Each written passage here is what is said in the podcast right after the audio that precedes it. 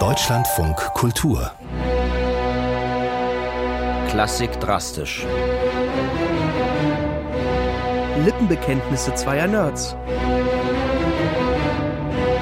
Von und mit David Striso und Axel Ranisch. Wir haben uns diesmal ja gar nicht so lange nicht gesehen. Also wir haben uns am Set das letzte Mal gesehen. Wir haben nämlich gedreht zusammen. Ja, wir haben deine Serie gedreht.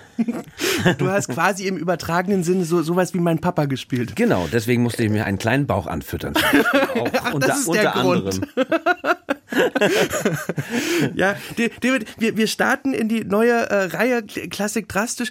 Ein bisschen so ähnlich wie beim letzten Mal auch schon. Familiär. Beim letzten Mal ist mein Papa gestorben und da haben wir ihm eine Sendung gewidmet mit Dvorak und, und jetzt ist meine Omi von uns gegangen. Deine Omi und, war schon sehr, sehr alt, man kann das so sagen, oder? Ja, aber auch ziemlich fit noch. Ja, absolut. Nein, sie war über 100. Ja, sie wollte krass. immer 100 werden und äh, sie ist eine Woche vor ihrem 101. Geburtstag ist sie gestorben. Ja, Wahnsinn. Aber das soll überhaupt gar keine traurige Sendung werden, weil das würde überhaupt nicht zu meiner Oma passen. Die war nämlich ein derart quirliger und lebenslustiger, lebensbejahender und offener Mensch, äh, dass ich gerne mit, mit einer ihrer Lieblingsmusiken äh, an sie denken möchte. Denn Deine Omi war auch Tänzerin, oder? Die, oder zumindest hatte sie eine Affinität zum Tanz, ne? Das wäre sie so gern geworden. Ja. Also sie hat allerdings halt vor dem Zweiten Weltkrieg an, angefangen zu tanzen mit, mit neun oder zehn Jahren in Sachsen im Erzgebirge in der Provinz in Limbach-Oberfrohna. In der ähm, Provinz. No? Ja. Und, und da hatte sie eine Tanzlehrerin, Erika Schmidt-Winkelmann, die bei, bei der Paluca gelernt hat in Dresden. Und so hat meine Oma angefangen zu tanzen. Und äh, ich glaube, sie wäre sehr gerne Balletttänzerin geworden, wenn der Krieg nicht dazwischen gekommen wäre. Aber sie hatte ein großes Solo in Chemnitz im Opernhaus und zwar zum Tanz der Stunden von Amilcare Ponchielli. Und das habe ich dir heute mitgebracht, um oh, an Omi zu denken. Nein, das ist ein sehr positives Stück. Das ist es. Ja. Und immer wenn, wenn das erklang und wenn ich das irgendwo gespielt habe oder sie hat sofort so eine elegante Tänzerhaltung eingenommen. Dann ging der Körper gerade, die Arme nahm Haltung an, die Beine in die erste Position. Also keine Ahnung, sie hat getanzt, bis sie 13, 14 war, aber das ja. ihr ganzes Leben lang hat sie das behalten, diese diese Haltung. Aber die Beine, die konnte sie hat jeden Tag Ballettübungen gemacht. Die bis hinter den Kopf. Äh, bis hinter den Kopf. bis zum Schluss. Noch am letzten Tag hat meine Omi getanzt im Bett. Das war das war irgendwie rührend, ja, das war irgendwie wirklich schön.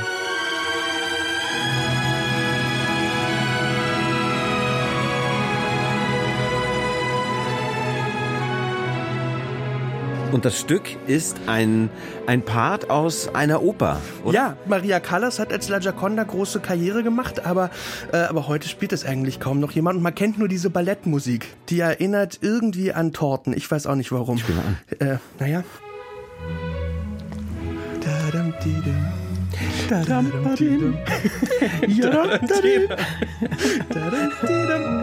Und es war, es war wahnsinnig süß, als äh, mein Professor Rosa von Braunheim beim First, nee, doch First Steps Award den Preis fürs Lebenswerk bekommen hat, ja. durfte ich eine Laudatio halten. Und das habe ich zusammen mit Omi gemacht. Und Oma hat das ihr Solo für Rosa auf dieser riesigen Bühne im Theater am Potsdamer Platz getanzt. Da wäre ich gern dabei gewesen. Irgendwie, ich weiß nicht, 85 Jahre nachdem sie die das letzte Mal auf der Bühne in Chemnitz getanzt hat. Das war so schön. So, so ganz in weiß und sehr süß. Nur ist ja diese Oper gar nicht so, so wahnsinnig bekannt, ne? Aus der das stammt. Nee. Nee. Ähm, die Oper ist auch sehr verwirrend. Die ist sehr verwirrend, die ist sehr verstrickt. Da geht's, da geht's um empfohlenen Selbstmord des Inquis ja, ein, ein der Frau Großinquisitor möchte, dass seine Frau stirbt, weil sie fremdgegangen ja, sie ist. Fremdgegangen, ist. genau. Und die soll sich umbringen, die bekommt Gift und das wird verwechselt dann mit, mit einem mit Schlafmittel. Mittel, genau, ein bisschen genau. Romeo und Julia ist drin. Ja. Äh, diese La Gioconda ist eine Straßentänzerin und äh, es gibt einen Spion des Inquisitors, der sich in sie verliebt. Es, ist, es kommen dann immer noch immer mehr Ehemänner und Verlobte und so weiter dazu. Und es gibt in einen großen Ballsaal voller Gäste ja? und, und da tanzen die Leute zu dieser Musik. Ja. ja bam, bam, bam, bam, bam, bam. Ich habe immer das Gefühl, die, die, die, die tote Frau, die gar nicht tot ist, die liegt in dem einen Raum und dann muss man die rumschaffen, wegschaffen in, in, in, durch die andere Tür oder so, damit die Gäste das nicht mitkriegen. Ja.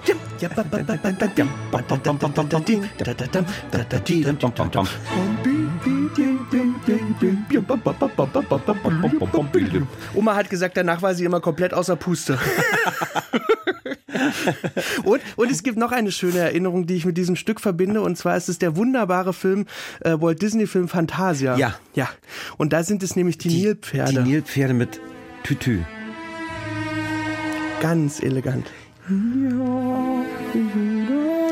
Mit winzigen Füßchen. Ganz und auf Spitze natürlich. Und Röckchen. ja, also durchsichtiges. Ich würde ungefähr genauso aus. Er war ja auch Kompositionsprofessor. Er hatte Puccini als Schüler. Und er muss ein netter Kerl gewesen sein, Ja. habe ich gelesen. Also die, die Studenten mochten ihn, er hat sich immer für sie eingesetzt. Sehr, genau, Ja. sehr sozial engagiert. Ja. Ja, Er war eine der großen Hauptalternativen zu Verdi in der Zeit. absolut. Ja, heute kennt ihn keiner mehr. Ach, Mensch, vielen Dank, Axel. Ja, gerne.